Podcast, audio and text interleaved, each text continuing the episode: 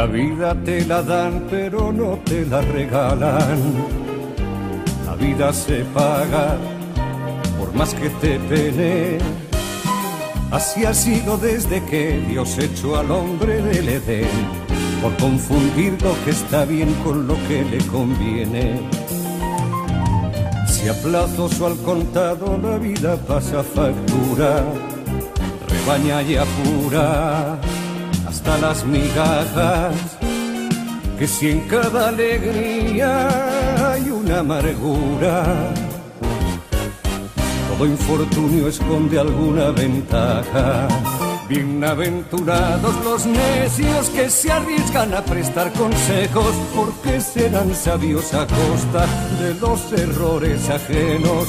Bienaventurados los pobres. Escuchen qué canción les pusimos para recibirlos. Porque la verdad, el aplauso para ustedes que pudieron conseguir las entradas, venir, vivir este momento exclusivo que va a pasar en algunos minutitos nada más. Así que bueno, todos bienaventurados porque en un rato nada más vamos a conectar con la M. Eh, después vamos a, a, escuchar la entrevista que tanto estamos esperando, el conductor. Chicos, es un placer recibirlos en este lugar. Vieron que está remozadito, muchos de ustedes tal vez ya conozcan este auditorio. Quedó con una acústica impresionante y está espectacular este auditorio que ha albergado tantas historias. Acá han pasado grandes artistas y en minutos, como decía, bueno, va a estar Joan Manuel Serrat, prestigioso artista con Carlos Ares entrevistándolo allí. Además, eh, este auditorio ha sido puesto en valor con, esta gran restauración, de manera que toda la gente de Radio Nacional, comenzando con su directora Ana Herchenson, está muy orgullosa. Así que bueno, gracias porque bienaventurados entonces porque este auditorio es para ustedes, porque es la radio de todos nosotros. Así que vamos a formar parte de este programa y me imagino que a esta altura ya tendrán apagados o silenciados los celulares. Así los quería agarrar. Les vamos a preguntar a ver si podemos sacar fotos con flashes, pero me parece que no. Eh, en un rato vamos a conectar con la M, después, inmediatamente desde el top, inmediatamente después del top, va a empezar la entrevista. Y ahí entonces vamos a tratar de hacer el menor ruido posible. Y lo mismo para el final. Hasta que no dé el top, no nos podemos mover. Después va a haber tiempo para algunas cosas que pueden llegar a suceder. A ver, ya me parece que dar a esta altura la trayectoria de Serrat es como que si todos estamos acá, bueno, ustedes, hablo por ustedes, es porque lo conocemos ya de hace muchos años, ¿no? Así que, pero les voy a contar que él condujo en 1991 la radio con botas, o sea que no solo es el juglar que nosotros conocemos o un argentino más, como lo oí decir a Carlos Sares, que él se considera un argentino más, eh, no, solamente lo conocemos como poeta, sino que además él ha conducido programas. Eh, se emitió en Radio 4 de Radio Nacional Cataluña y era un resumen de los acontecimientos ocurridos en España y en el mundo entre 1940 y 1991. En 2015 celebró sus bodas de oro en los escenarios y una vez más visitó nuestro país. ¿Cuántos de ustedes fueron a verlo en esa ocasión? Muchísimos. Bien, sobre Carlos Ares. Es un periodista de vasta trayectoria, es parte del equipo de nuestra radio. Se puede escuchar de lunes a viernes de 12.30 a 13 en Tira Nacional, primer tiempo. Fue redactor de la revista El Gráfico y jefe de redacción de la revista Goles. Se exilió en España a fines de los 70, donde comenzó a colaborar con el diario español El País, del que fue corresponsal en Buenos Aires desde 1982 hasta 2005. Trabajó en la revista Humor, Fue jefe de sección de informes especiales de la revista El Periodista de Buenos Aires en 1984, prosecretario de redacción del diario La Razón entre 1985 y 1987. Fundó la revista La Maga en 1991. Amamos esa maga. La dirigió hasta 1997. Fundó y dirige la Escuela de Periodismo TEA. En el año 2000 condujo en televisión el programa Troesma, nominado al Martín Fierro en su primera temporada. En 1990 publicó la novela El clásico de los clásicos. En 1997 publicó Los días contados, Años de Menem, Crónicas escritas en la maga y es también autor de obras de teatro.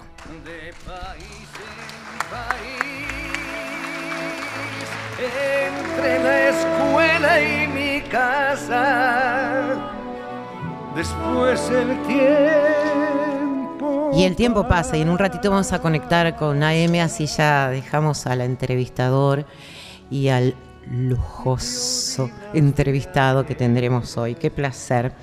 A ver, nosotros elegimos con los chicos de la producción el Bienaventurados para recibirlos a ustedes en este auditorio. Y hay tantas canciones que seguramente los habrán acompañado a lo largo de nuestras vidas y, y habrán dicho, pero mira esa canción de Serrat, parece que la hubiera escrito para mí. ¿Cuál se les ocurre? Muchas, ¿no? Cantares. Y palabras de amor. Más fuerte. Sinceramente tuyo. Qué hermoso. Esos locos bajitos, claro. Lo estuvimos escuchando, ¿viste recién? Bueno, así que los hemos recibido con las canciones que ustedes más o menos vinieron prefiriendo, ¿no? A lo largo de los años. Bueno, amores, me parece que ya vamos a ir conectando con la M. Y hoy más que nunca, como una de las canciones de Serrat, no vamos a confundir valor y precio. Una bendición. Disfruten, disfruten. Bienvenidos. Nacional presenta Especiales Nacional.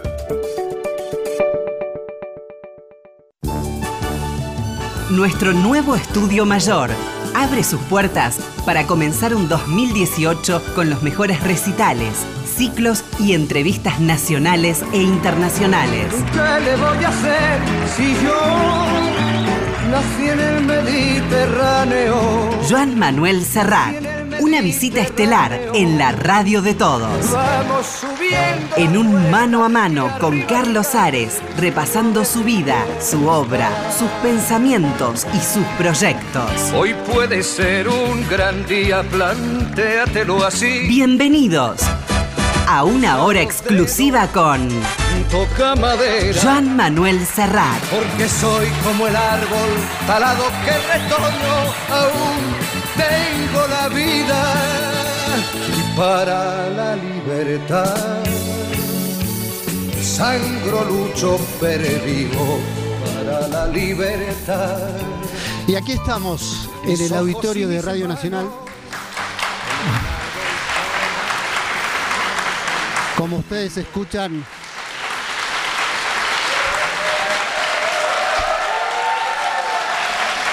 bueno,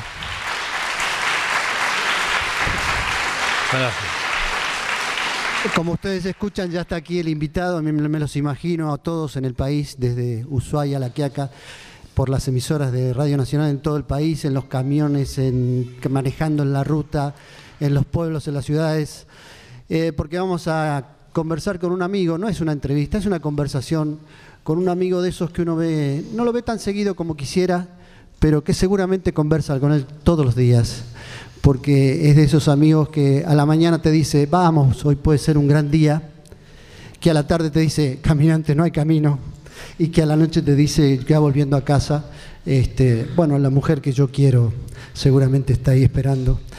Y de esos amigos entrañables, a esos amigos que uno respeta, quiere y admira, no se los entrevista, porque si no parecería un interrogatorio, no. Se conversa con ellos, se los acompaña. Y lo primero, saber cómo estás. Bienvenido, Joan Manuel Serrat. Bien, muchas gracias, muchas gracias. Sí. Bueno, yo no pretendo ser tan pesado para ir levantarme por la mañana y decirles a la gente, hoy puede ser un gran día, porque a veces no, no da para tanto, ¿no?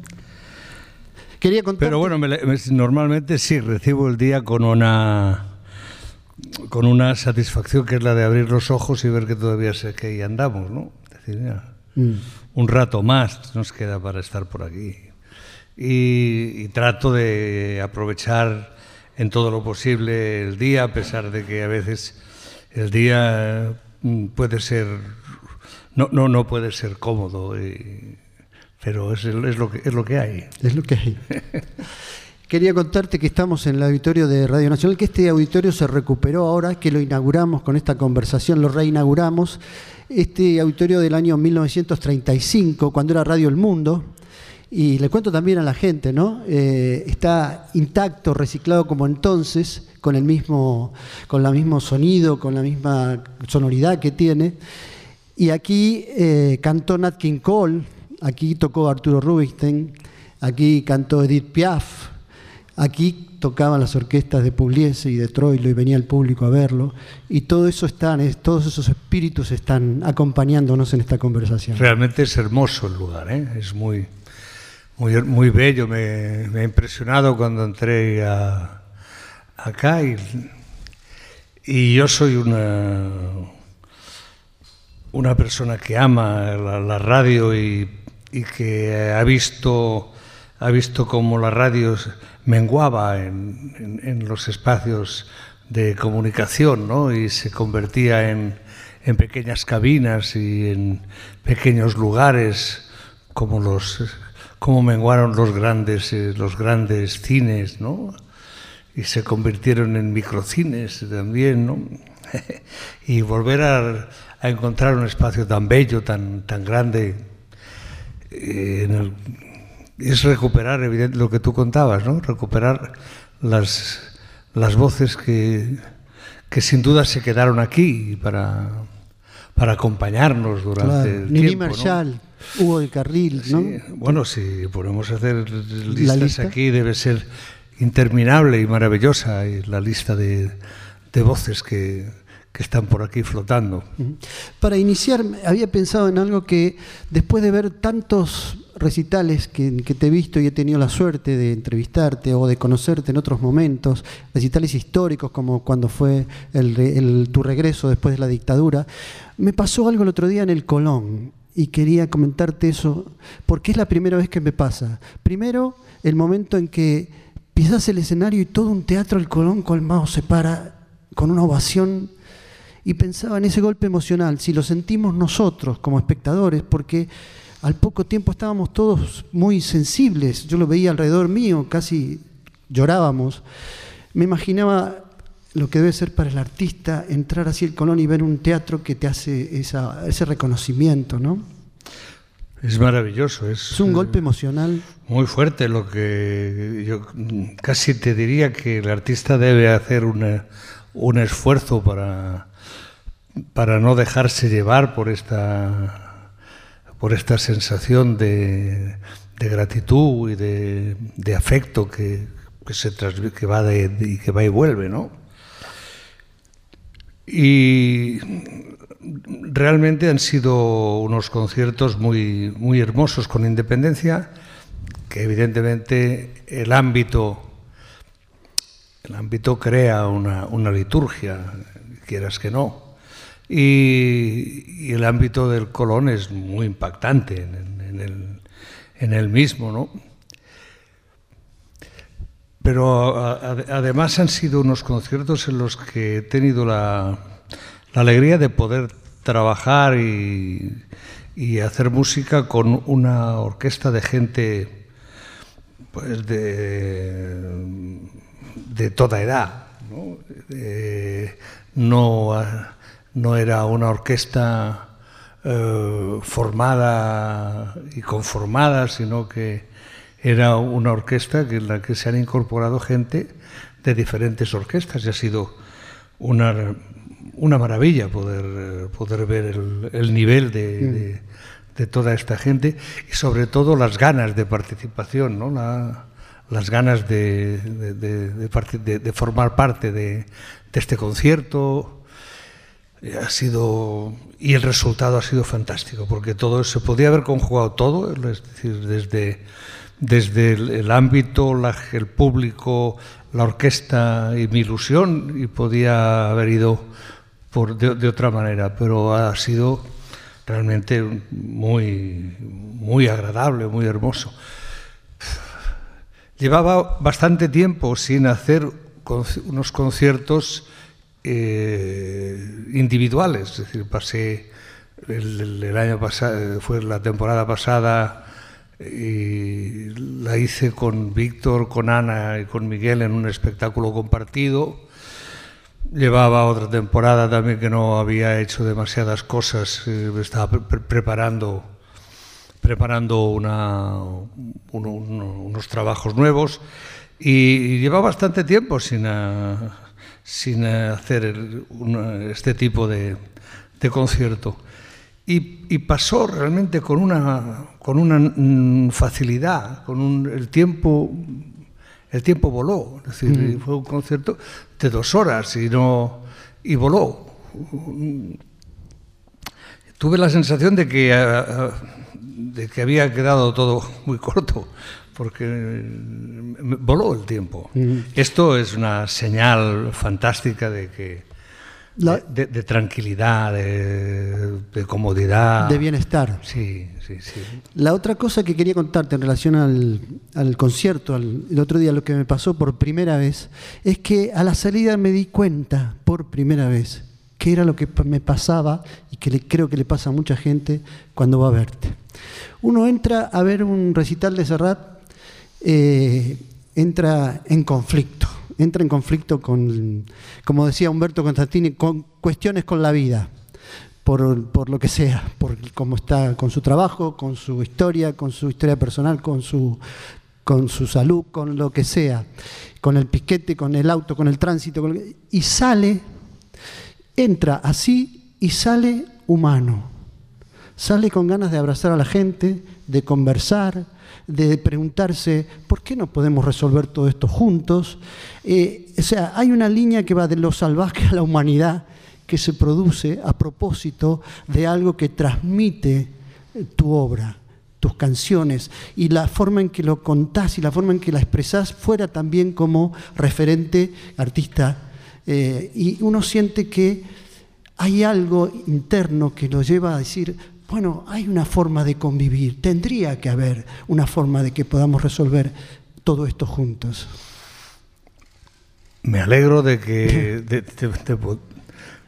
de, poder colaborar a este a que la, a que la, la gente individualmente entienda que forma parte de una colectividad, que es esto, ¿no?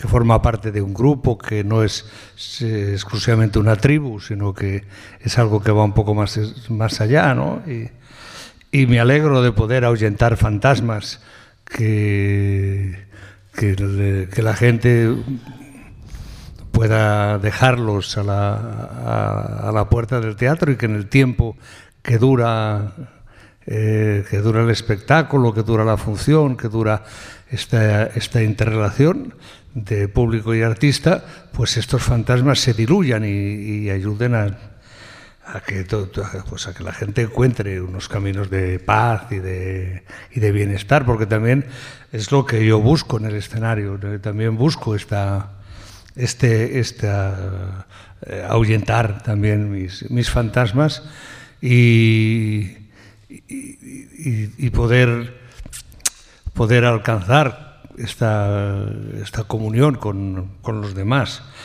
Tampoco lo consigo siempre, ¿eh?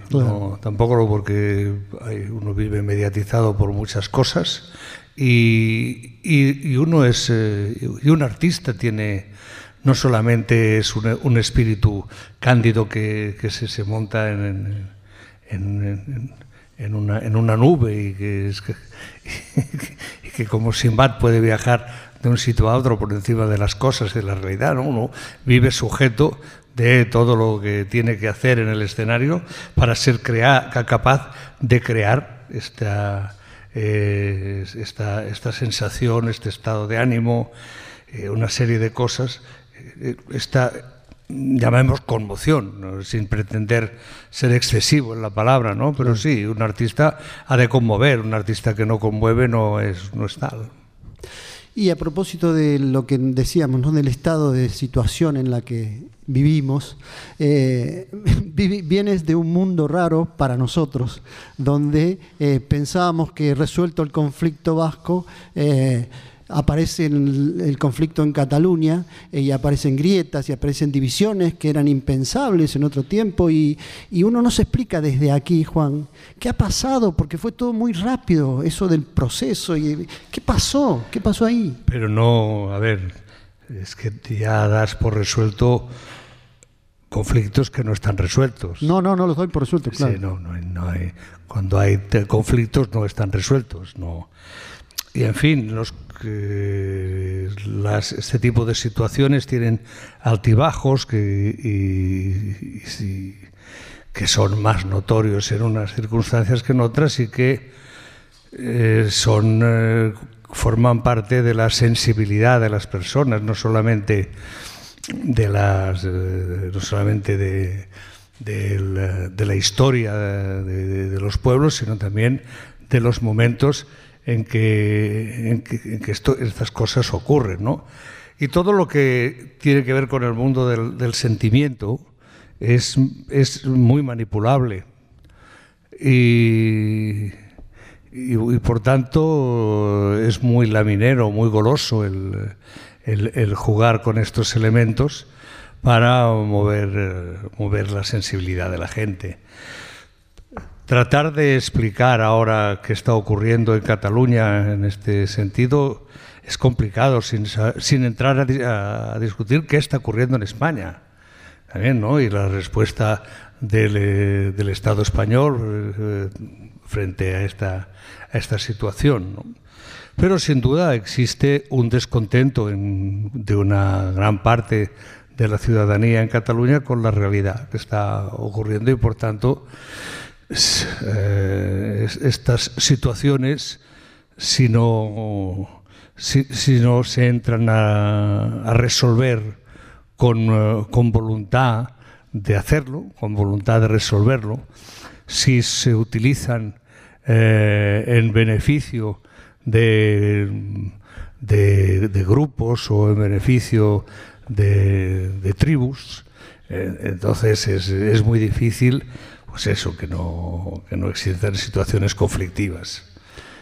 Y te has involucrado además de tal forma que han, han sido polémicas, algunas declaraciones te han contestado. Eh, Bueno, pero no es que yo no, me, no he hecho otra cosa que decir lo que pensaba claro. de, determinadas circunstancias. Tampoco me he hecho grandes eh, apologías de nada, pero en estas situaciones y en Argentina hay, hay pruebas también eh, muy factibles eh, de, que pueden hacerlo entender fácilmente, es decir, cuando se establecen rayas eh, no hay tonalidades, hay blancos y negros y por tanto en estos blancos y negros siempre si tú no haces lo que los que piensan o distinto o de otra manera, eh, automáticamente quedas situado en, el otro lugar de la raya. No, no existe una, una, una, cosa gradual, que como es la vida, la vida no está hecha de blancos y negros, es todo gradual, pero eh, por muchas razones, no siempre no siempre fáciles de decir y muchas veces difíciles de justificar, entonces pues esto es cosas que se producen, pero bueno, todo, todo es, es circunstancial, ¿no? depende de la, cómo las cosas se van produciendo. Claro, hay como brotes que se van sucediendo, ¿no? Porque pasó con los escoceses, pasa con Cataluña, pasaba antes con los vascos. Estas grietas que abren, es, este, ¿te parece que sea el, resultado de un sistema, de algo que está este, fracasando, de algo que se está abriendo? Son, porque son, se reproducen en muchos lugares, ¿no? Bueno, los conflictos siempre son resultados de fracasos. Pero este tipo de, es decir, el nacionalismo se puede ver desde un lado o desde otro, siempre. el nacionalismo eh, de, una, de un lugar no exime eh, a la totalidad de su responsabilidad nacionalista también. Es decir, de la manera que existe un nacionalismo catalán, existe un nacionalismo español. Y de la manera que existe un nacionalismo escocés, existe un nacionalismo inglés. ¿no? Es decir, eh, es, no. Y, si, siempre, eh, lamentablemente, eh, existe una cuestiones que no, no toda, que no son no son, como te diría, existe siempre detrás de todo estas historias sentimentales existe el dinero. Y el poder del dinero, claro. Bueno, más que el poder, la, la, sí, la, plata, es decir, la, fuerza de la plata, ¿no? Sí. Y a propósito de eso, que a, una, a, nosotros, mirándolo desde aquí, lo que pasa allá, seguimos el Barcelona, seguimos al equipo. Pues no me cambies tanto de la, del lugar porque me pasas... No, pero lo siento, lo siento porque también aquí no... Me pasas del plomo al verde. Lo siento porque desde aquí también nos preguntamos qué será del equipo, qué será de Messi cuando eh, si esta situación se prolonga y se... Bueno, yo creo que Messi resolvió este conflicto hace, hace eh, unos meses ya. Sí, supongo que él también, él también lo tuvo, también pensaron en estas circunstancias. Fue notable cómo interveniste, eh, interviniste en el tema de, del contrato de Messi también. No, no, yo no intervine en el contrato de Messi. No, no. Quiero decir, que, que, sorprendió que, que, hicieras una carta pública a 45 días finales. Sí, bueno, para mí me parecía. Eh, fue una carta que en la que existía más eh, ironía que otra cosa, ¿no? A mí me sorprendía que una cuestión tan que sentimentalmente nos tenía tan azorados como era que eh, nuestro mejor jugador, y digo nuestro mejor jugador refiriendo, refiriendo al club, que no nadie haga otras otras suposiciones. Pero este, este extraordinario jugador que lleva 20 años con nosotros y que es, es realmente el, gran referente del fútbol mundial, pues no tuviera cerrado el, contrato y, y, pudieran pasar cosas eh, que no, no, nos gustarían.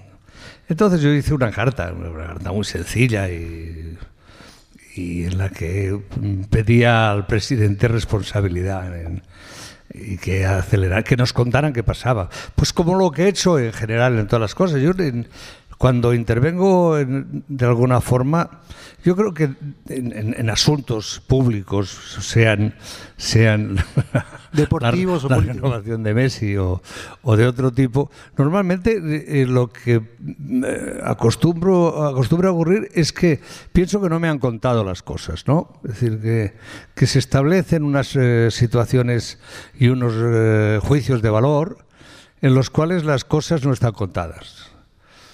No está contado. Por ejemplo, en el caso de Messi, ¿qué leches está pasando? Es decir, ¿por qué no firma? ¿A qué se debe que, que, nos estén vacilando todo el día diciendo que todo está arreglado, pero no se arregla, ¿no? En fin, todo.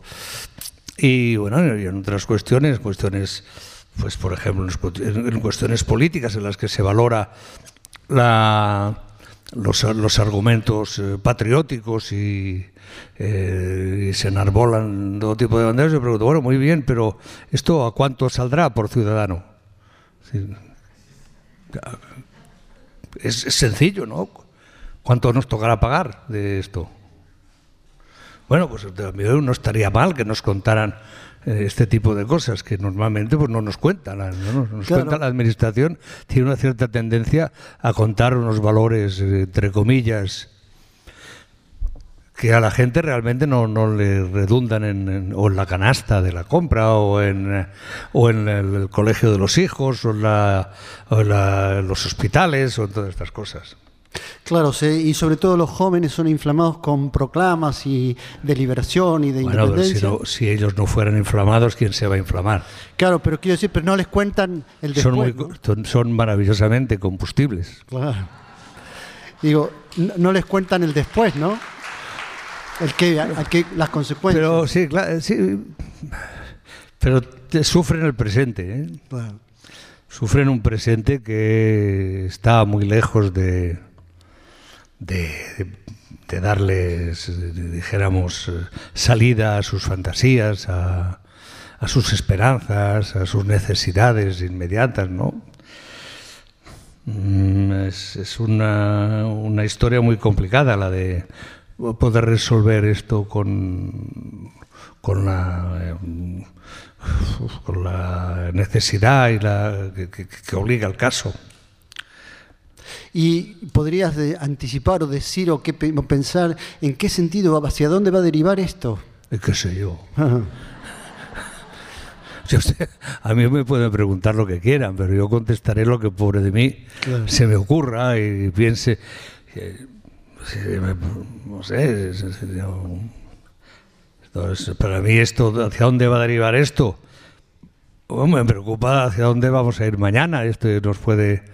Pero. mm, soy muy mal jugador de ajedrez. Eh, para terminar con el tema Messi, digo porque hiciste una, también una definición muy fuerte en algún momento, siendo que sos hincha de un equipo que ha visto a Maradona, que ha tenido a Riquelme, que ha pasado Romario, no sé, Rivaldo, tantos jugadores, pero en un momento dijiste que era el mejor de la historia. A mi modo de ver, sí. A mi modo de ver es el jugador al que le he visto hacer las cosas más hermosas que he visto. Y, bueno, y, el mejor Maradona no estuvo en Barcelona, el mejor Maradona seguramente estuvo en Nápoles y en, Boca Juniors y, probablemente en Argentinos también, ¿no? Pero en Barcelona, pobre Diego tuvo una temporada muy aciaga con una lesión muy que le, hizo mucho daño. Juan Ramón, eh, Juan- esto, Riquelme no estaba seguramente muy alejado de, de- su cada día y estaba un poco en mu- muy muy poco estimulado, ¿no? Romario y Rivaldo han sido otros casos distintos. Hay otro muy interesante que es Ronaldinho, que también que es un jugador al que yo personalmente le debo mucho, porque porque fue el jugador con el que mi mujer empezó a ver fútbol. Mi mujer pasó de ser de ser una sombra que discurría por mi espalda mientras yo veía, veía fútbol y para asomarse allí al balcón del, televisor y decir, uy, qué cosas hace este muchacho y, y y a sentarse conmigo y entonces yo siempre le agradeceré al, al muchacho pues, que, pues, el, el estímulo que, que generó en, en, mi, en mi familia y la tranquilidad que, que volvimos a vivir y el fútbol pasó de ser una cosa que, que hacían 22 chicos en calzoncillos a ser algo divertido, ¿no? ¿Y acá quién te hizo de boca? ¿O por qué te Di hiciste de boca? ¿De, de Stefano? Sí, sí, sí, fue Alfredo Di Stefano que cuando yo llegué, a, a- a pesar de que él siempre fue de River, Sí, sí, pero fue entrenador de boca también. sí, claro, que fue cuando el año que yo llegué, que era el año, fue el año 69. Fue, campe- fue entrenador de Boca y sacó campeón a Boca aquel año. Entonces, él fue el que me llevó, eh, el que me llevó a la cancha de, de- de Boca y el que me hizo, eh, con el que yo empecé a, a ver jugar. Y bueno, uno siempre tiene necesidad de, de arraigar de alguna forma el, el sentimiento de, de, fútbol en, una, en, uno, en, un equipo, en unos colores, en un cuadro. Y, y, a mí me dio por ahí. Es decir, También sos canalla. Bueno, pero soy canalla por, por, por amistad. Yo soy canalla por correspondencia con el, con el negro Fontana Rosa, ¿no? No. Porque pero no, no, no, implica esto y también hay, hay, hay, una serie de cuadros que... Que no era negro, negro que no era negro. No, va a ser, era, era oscurito, pero... Pero es otra, una, otra de las falacias argentinas esta de claro. negro Fontana Rosa. Claro, esas cosas inentendibles. Pero a, a, Messi le prometiste en esa carta que si él quería terminar su carrera en Newells, aún con tu corazón... Yo vendría, sí. Y sí, te sí. pondrías... Eh, bueno, esto también. Te pondrías en la tribuna, quiero también decir. Hay, hay, a, sí, a, ver, sí, no, sí. a, ver, a Messi en el Newell. Sí, sí, no, ya de cualquier. Estaba en la cancha de Newell's. Y el negro Fontana Rosa también estuvo conmigo. Es que una, una, yo, una vez eh, hice un concierto en la cancha de Newell's y el negro vino conmigo. La, la, y se quedó conmigo en el vestidor. Todo, en los momentos previos. Un poco cabizbajo, pero. No tocaba nada. No, no, no era tan exagerado. Al negro Fontana Rosa fue un hombre capaz de aunar eh, todo tipo de sensibilidades y, y, no hay gente en Rosario, por más de News que sea, que no se sienta orgulloso de que, de que su ciudad haya tenido entre, entre sus habitantes a alguien tan hermoso y tan buena gente como, como fue el negro Fontana Rosa. La persona más querida que yo conozca, que no hay nadie que no te diga, este, que, que, no te diga que lo quería el negro Fontana Rosa. No, no, no, siempre era muy curioso, te lo encontrabas a gente en cualquier lugar del mundo de y cual, todos los rosarinos decían, soy de Rosario y muy amigo del negro Fontana Rosa. Claro. Y era verdad. Y era verdad. Sí, sí.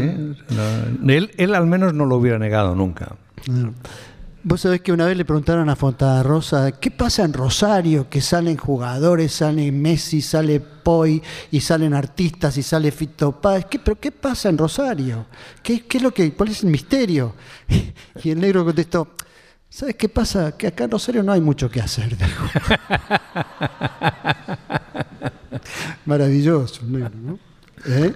Y hablando de amigos, hay otros, Negro Caloy, Daniel Rabinovich, y cuando regresás a Buenos Aires me imagino que todos ellos de algún modo siguen estando presentes, ¿no?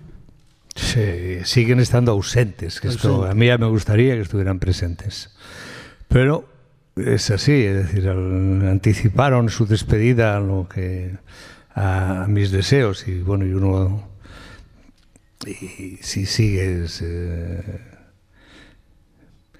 y, te, sigues cargando con, un recuerdo maravilloso de, ellos en un tiempo en el que pues eh, las, las calles y, los parques y, y, los paisajes pues siguen conservando siguen conservando aquellos eh, aquellos perfumes pero que ya no, no, los, no, los, compartes. Bueno, esto es la parte, la parte más complicada de vivir, ¿no? la, la pérdida. La, y, y, los recuerdos no sirven para, para llenar los vacíos. Cuando estás ahora en Buenos Aires, también otra cosa, me acuerdo que alguna vez dijiste, eh, te vas de Buenos Aires y lo último que ves o algo en televisión mientras es la valija, un noticiero, y que volvés al año, prendés la televisión y parece ser el mismo noticiero de un año sí, atrás. Bueno, esto es... Sí, sí, si no, si, si la tecnología no, no, cambia mucho, es lo mismo. No. Pero esta situación... A la, hora, a la hora que llegue tú sabes ahí que te vas a encontrar, ya pues pones verás el tipo de programa que te vas a encontrar, el tipo de personas que van a salir, el tipo de noticias, el tipo de forma de, de enfrentarlas, si se va... No, no. Pero bueno, no, si, si, te, si sabes que es así, no, No, no, no, no, no, no, tienes espasmos, no, no te asustas, ya sabes. Es en Buenos Aires, ya sabes. Claro. Yo, yo- si yo tuviera que, do- que dormir la siesta, en, que es una cosa que recomiendo fervorosamente a, a la humanidad, eh, en otro lugar de Buenos Aires seguramente sería muy difícil eh, que- que pudiera hacerlo con el ambiente de los bombos que tengo yo a, a diario aquí. Aquí me acuesto y escucho los bombos tranquilamente y, y me duermo acunado con toda normalidad, ¿no? Este ruido, pues en cualquier otro lugar del mundo produciría en mí una sensación de, de anormalidad, ¿no? Aquí si le hago el ojo digo, "Ah, aquí. estoy en casa. Pero ¿no te da la sensación de que los conflictos eh, se- son permanentes, siempre los mismos? No, no son siempre los mismos, la- pero en muchos eh, muchas cuestiones parece que no que la, la capacidad de resolverlos no pase por por un camino de, de entendimiento, sino que vaya también por volvemos a los caminos de las emociones y de y del y, de, y de- y de los tiempos idos. ¿no? Claro.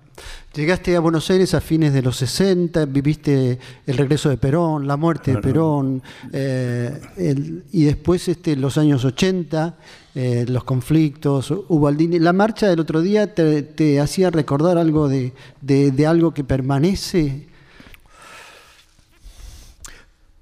Bueno, yo creo que, que de la misma manera que se pasó del, del, del- del- blanco y negro al, a- al color, pues también hay cosas que, que a pesar de que se- se- no están no, no- no- se resuelven, pues no, no permanecen tampoco. Es decir, no, no me atrevería a hacer a a manifestar que esto me ocurre, ¿no? Creo que no, creo que hay cosas que no y hay cosas que que uno no sabe cu- cuál- qué caminos van a van a poder tomarse para que esto vaya de otra manera, ¿no?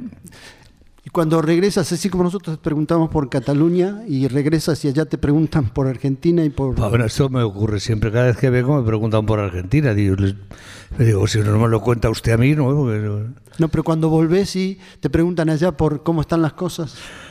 Allá en estos momentos están muy preocupados por lo que ocurre allí. No hay una hay una una monotemática de la que no somos capaces de salir, como no somos capaces de. O sea, tú vienes a Cataluña en estos momentos no hay gobierno desde no sé cuánto tiempo, no hay gobierno. No sé si se vive mejor, pero pero se vive muy angustiado, ¿eh? con una situación de de, este tipo, ¿no? No depende de, la ciudadanía. ¿no? Lo que me preocupa también en, esto es que es el, el acostumbrarse, ¿no? Cuando el alma y el cuerpo se acostumbran a algo, es una pésima señal, ¿no? Eh, Antes de venir a Buenos Aires, hiciste una presentación de lo que sería tu próximo trabajo, que es Mediterráneo. Bueno, esto no aquí no trabajo nada, ¿eh? No, no, bueno. No, De- este es el próximo espe- el espectáculo que, Espectáculo. que inicio en, eh, a final de abril, sí, pero no es eh, es uno- una es un divertimento para mí en el cual eh, a partir del, del, trabajo de, del de Mediterráneo hago un da capo, ¿no? Vuelvo otra vez al punto de salida y hago un planteamiento de, este trabajo como si fuera un estreno de un trabajo que hice hace 47 años. Y sobre esto eh, hago un juego que, a mí me gusta mucho, que es eh, incorporar eh, toda una serie de canciones, canciones algunas mí- mías, mayoritariamente mías, otras de otros eh, intérpretes y, que no gra- grabaré, ni sino sencillamente están eh, incorporadas en- para este espectáculo y voy jugando con una serie de cosas que, son importantes para mí. Una sin duda este trabajo para mí hay un antes y un después en, lo que yo eh, he hecho musicalmente. Otra es, el mar como, como mi, mi cuna, mi origen, mis... Eh, yo soy una persona de mar profundamente, ¿no? creo que fue Aristóteles que decía hay tres tipos de personas, los vivos, los muertos y la gente del mar. Yo me apunto a esta historia. el Mediterráneo concretamente como mar, porque es, una es un mundo de todo el mundo de cultural está está ahí, está ahí Así es un puente tremendo de culturas y, un camino de vida que ha derivado a un camino de muerte en, estos últimos años. Bueno, pues todo esto es un espectáculo personalmente me, refleja mucho y me conmueve mucho. Mm. Mediterráneo era en el año 71, eh, cuando sale, era, era tu octavo eh, larga duración. Pues no me lo tendría que contar, pero pues, probablemente sí. Sí. ¿Y mm, por qué decís que es un antes y un después? Porque la forma de, entender la, eh, la, composición, la forma de, ver eh, el, escenario, el, trabajo en grupo, eh, toda mi concepción de la profesión se, se, modifica en esta época, es cuando, cuando ocurre, es cuando también yo mm, viajo, me, abro también, la profesión se me abre y yo me abro también al, mundo. Son años, seguramente es una época irrepetible y que me condiciona muchísimo. Fue considerado el mejor disco de la historia del pop español por una votación que se hizo. Estas cosas son, ya sabes, estas cosas van como van. Claro. Pero si uno, hay que hacer mucho caso. Si uno lo revisa Mediterráneo conceptualmente, los 10 canciones tienen un denominador común, tienen un aire de libertad. Todas las canciones transmiten, eh, ¿no? Sí, porque yo creo que ahí influye mucho, a fuerza de pensar, que también puede ser que no tenga, o sea, a fuerza de pensar que pues a lo mejor mejor hubiera sido que no hubiera pensado, ¿no? De estas cosas. Pero creo que eh, cuando están hechas estas canciones son años en los que ocurren muchas cosas. Piensa que ahí está todo metido desde, desde, desde el mayo del 68, el mayo del 68 fue, es un cambio absoluto eh, de, conceptos. Eh, a pesar de ser una, gran derrota del pensamiento, eh, es también una. Ahí se afirman algunos conceptos que no se han abandonado ya nunca más. Por ejemplo, la responsabilidad del Estado, de la Administración, de, alguna manera de responder de las cosas que, va a hacer. ¿no? Que, que, esta es una cosa que ya ha seguido desde entonces, ¿no? a pesar de, toda la trampa que representó y de todo lo... Y, en fin, y de, las terribles zancadillas del Estado al, pensamiento, ¿no? Y, como, como compra de gola al, movimiento trabajador, haciendo cuatro mejoras para que el movimiento trabajador de, abandone al, movimiento estudiantil. ¿no? Fueron momentos de, Luego la libertad sexual también, la libertad de relación cambia, cambia mucho. la, relación de, pareja, de hombres, mujeres, los jóvenes jóvenes, que diría Cantinflas. Todo se modifica, son años que cambian mucho. El año 71, según cuenta la leyenda, lo escribiste en cuatro meses, ese, o lo compusiste en cuatro meses, ese disco. Nada, nada, se hace. uno arrastra muchas cosas y seguramente pues el, próximo trabajo que haga, si, si la vida me, lo permite y, a mí me apetece, pues arrastrará cosas de mucho tiempo y, y aunque lo concrete en unos meses o tendrá... Porque era el año que, que, habías venido del exilio, habías regresado del exilio, no, el 71. no, no, no, yo volví en el, en el 78 del exilio pero no había sido la... Ah, no, fue lo de, lo de sí, no, pero, pero aquello fue... Lo de Burgos. Sí, no, no, no, fue lo de, lo de Eurovisión. Fue lo, lo, de Eurovisión. Sí, aquí, porque lo de Eurovisión, claro. Sí, fue cuando yo me negué a ir al Festival de Eurovisión, si no era cantando en catalán, y, y ahí pues tuve que, tuve que, que buscar nuevas salidas pues te pusieron en lista negra y... Bueno, sí, dijeron que no... me vine para acá. Sí. Por suerte. Se salí ganando. Claro.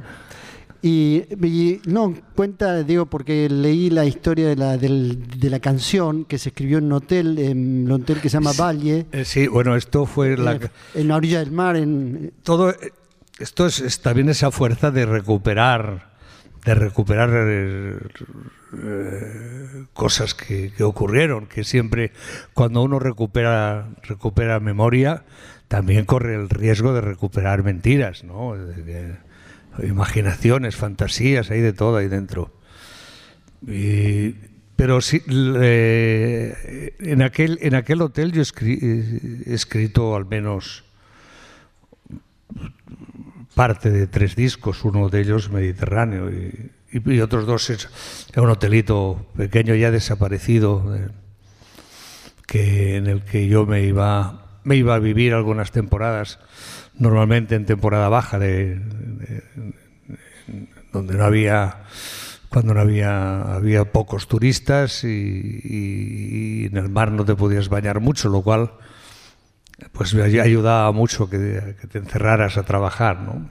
y se iba a llamar el según también cuentan hijo del mar o hijo del Mediterráneo. No, estos son uno apuntaba un nombre para para saber a qué canción correspondía y ¿Y cómo fue el proceso? Si, si, hay algún proceso o algo que uno pueda contar de cómo se compone una canción. No quiero colaborar más a la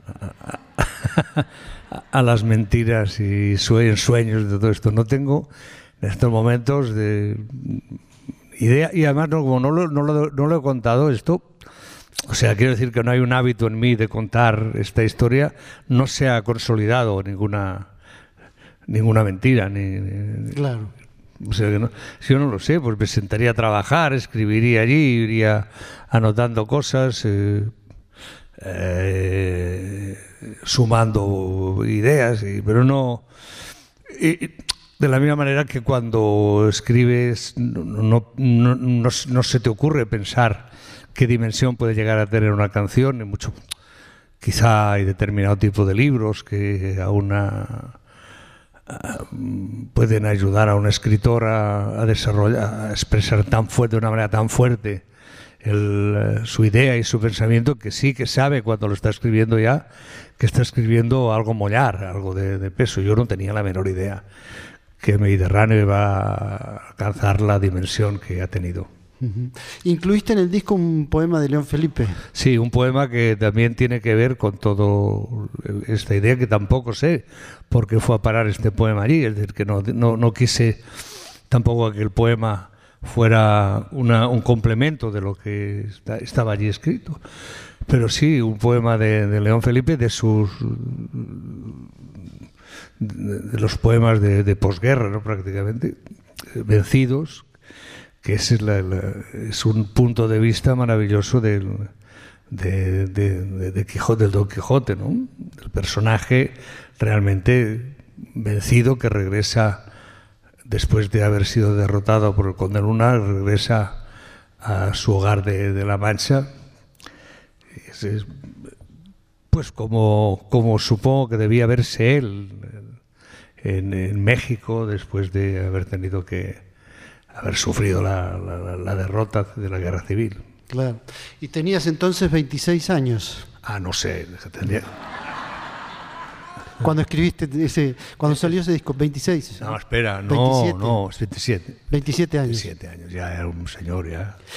Sí, pero como la letra de Mediterráneo, por un lado está Vagabundear, este, está Pueblo Blanco. Eh, Yo pensaba que era más joven, fíjate, ahora lo he contado. Sí, sí, uno. No, cuando, sí, sí, esto 26 años cuando debía grabarlo, sí. Digo, porque Mediterráneo tiene un contenido ahí donde ya se habla de si la parca viene a buscarme. Bueno, es que el descaro de la juventud para hablar de, de estos temas es maravilloso. Sí. Tú ves que ya es- lo ves de una forma ya... Es así, ¿no? Es decir, la- Claro, hay escribes sobre, sobre historias que han de crecer mucho todavía y han de cambiar mucho, pero es fantástico porque escribes con esto, pues con una soltura que te da este maravilloso descaro de la juventud. Claro. Y la libertad, de la libertad personal, la de vagabundear, la de llevarte con tu guitarra mi patria y mi guitarra la llevo a mí, y también la libertad sexual, porque habla de, de amores no correspondidos, los de Lucía y la. ¿No? Bueno, la sí, hay, una hay una ¿cómo te diría? Una, uno se, se, se apoya mucho en la, en la derrota, ¿no? Todo está es un trabajo en el que la derrota, la duda está siempre ahí, cuando realmente debo confesar que era una época de- en, en el cual mi vida personal pasaba por situaciones absolutamente eh, triunfales.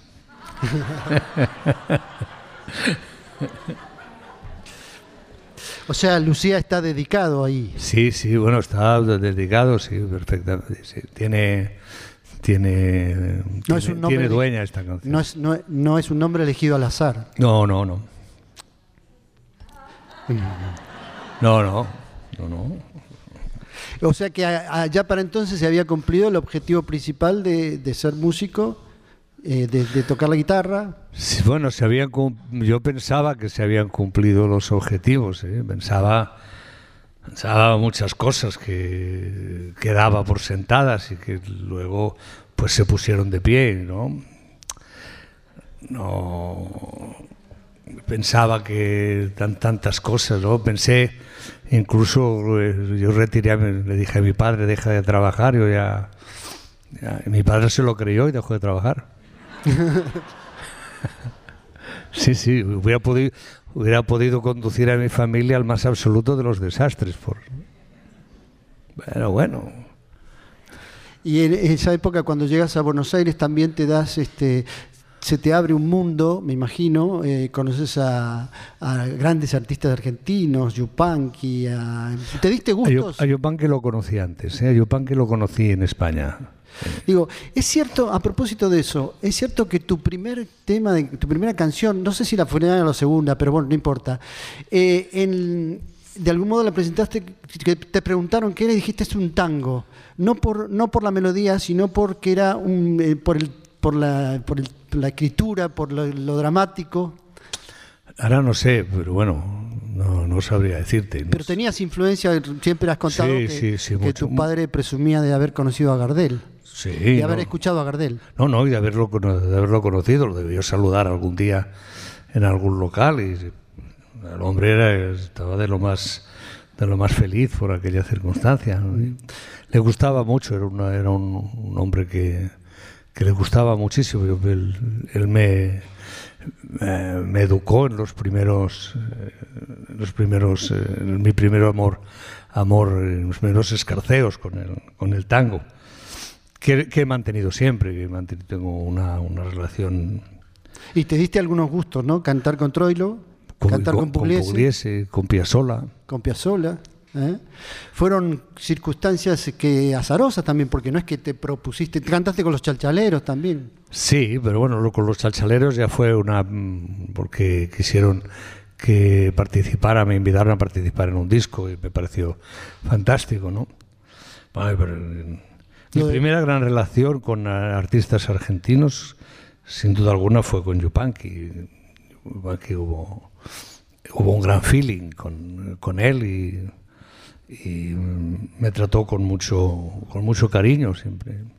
A pesar de que Yupanqui decía, "Pero fue que no le gustaba nada. Que yo, yo tenía un, un, un ¿sabes? Estos coche- cochecitos. Sí, que lo nombras en una canción del Scalextric. Sí, sí.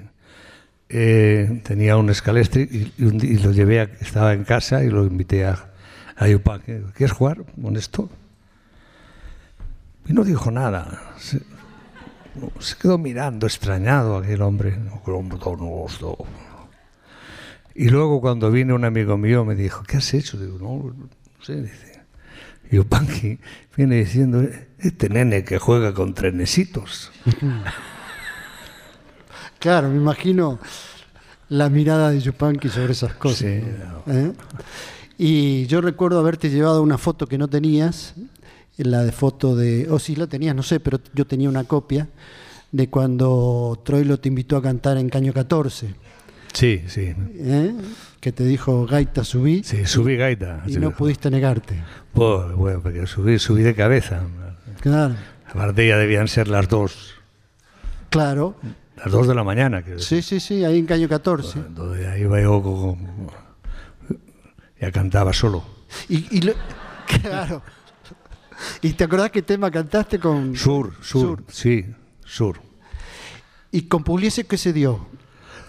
Ah, Pugliese vino a hacer unos unos de- era una eh, una celebración de, de Argentina en, en España, ¿no? En Madrid. Sí, en Madrid, exactamente. Y, y- y entonces me invitó a cantar alguna cosa con él. Y sí, sí, fui también lanzado. sí, sí. Parece, a mí yo poco Pugliese, eh, es que eh, le tenía tanta, tanta ternura y era un hombre tan, tan bueno y, tan, y un músico tan extraordinario. Creo que hubo yo creo que hay unos referentes muy claros de lo que es el que marcan e- épocas concretas, ¿no? Eh, pueden ser, no sé, Troilo, eh, Salgán, eh, eh, Pugliese y Piazzolla, ¿no? Piazzolla. Esto para mí es el gran, el gran abanico y luego a partir de ahí, pues, afortunadamente hay muchísima más gente y no... Pero este es el gran, para mí, eh, dentro de mi limitada información. Bueno, a propósito de Pugliese, yo te traje un regalo, que es una estampita. Ya la tengo, pero bueno, te la agradezco. Ah, ¿ya la tenés? Por Dios. Ah, no, esta no. No, tengo esta otra. no la tenés. Esta no, No, me- no. no te la vi, no la vi. No, es la- tengo otra. Tengo Esta otra. es una estampita eh, de San Pugliese. San Pugliese, sí, Que, claro. como sabes, Pero, pero es- yo tenía otra, tenía otra que menos, menos, menos dibujada, más, más no, realista. este es un retrato que hizo el Menchi Sabat. Ya, ya, ya. Y que la estampita además tiene, como todo estampita, tiene una oración que dice, San Pugliese, dice, mira bien, la dicha crece, imagen que todo sana, seas vivo o tarambana, creas siempre o solo a veces, toma, acá está Pugliese, es tuyo, ya sos el dueño, te cumplirá cualquier sueño, te llevará a cualquier meta, un maleficio antilleta de puro orgullo porteño. Tenés que llevarlo. Tenés que llevarlo siempre en la billetera o en algún lugar, ¿eh? Porque eso es como. Hombre, en algún lugar lo llevaré.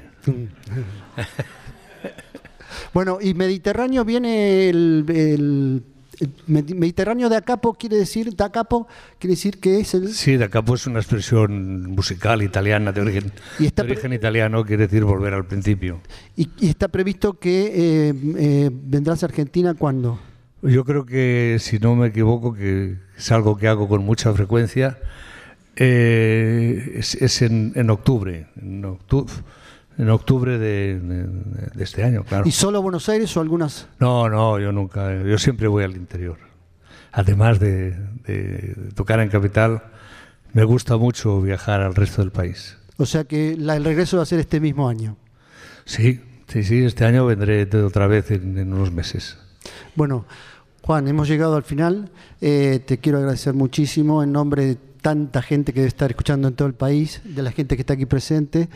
De más está decirte todo lo que te dicen siempre, ¿no? Eh, que ha sido el compañero del alma de tantos años. Y a propósito de, la inauguración del auditorio, de la recuperación del auditorio, de que Radio Nacional cumplió 80 años, la directora de Radio Nacional quiere entregarte eh, algo muy particular que te va a encantar porque tiene que ver con la radio.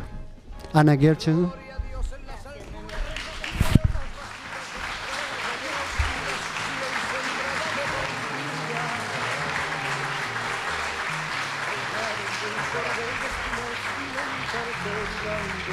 Papel, verdes, rojas y amarillas.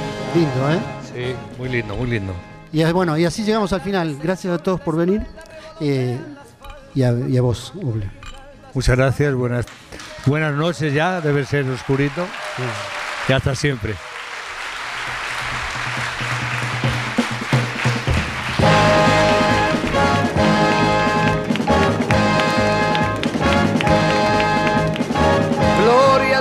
Las alturas recogieron las basuras de mi calle, ayer a oscuras y hoy sembrada de bombillas.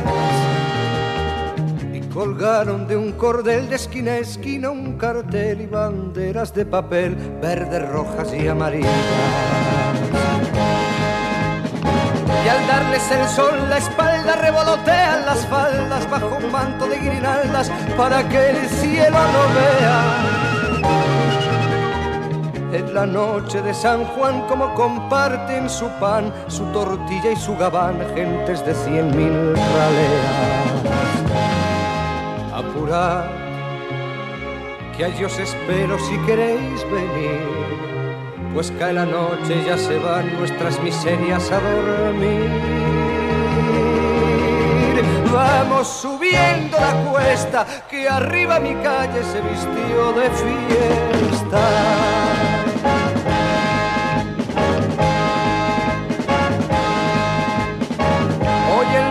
Y el villano, el prombre y el gusano bailan y se dan la mano sin importarles la facha.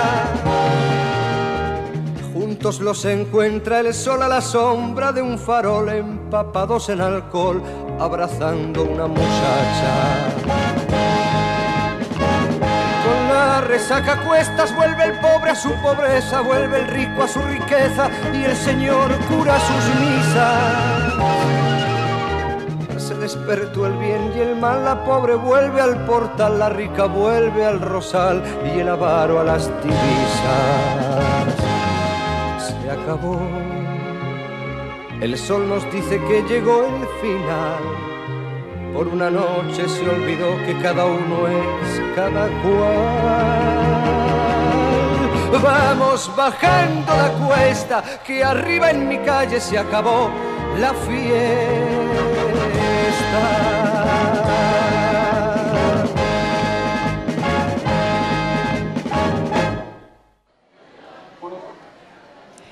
Y claro, es difícil bajar los decibeles después de semejante charla.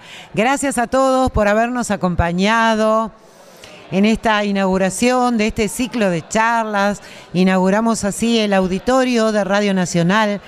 Estén atentos a la web porque va a estar allí la programación de la gente que va a intervenir en estas charlas y nuestros invitados. Gracias, hasta cada momento.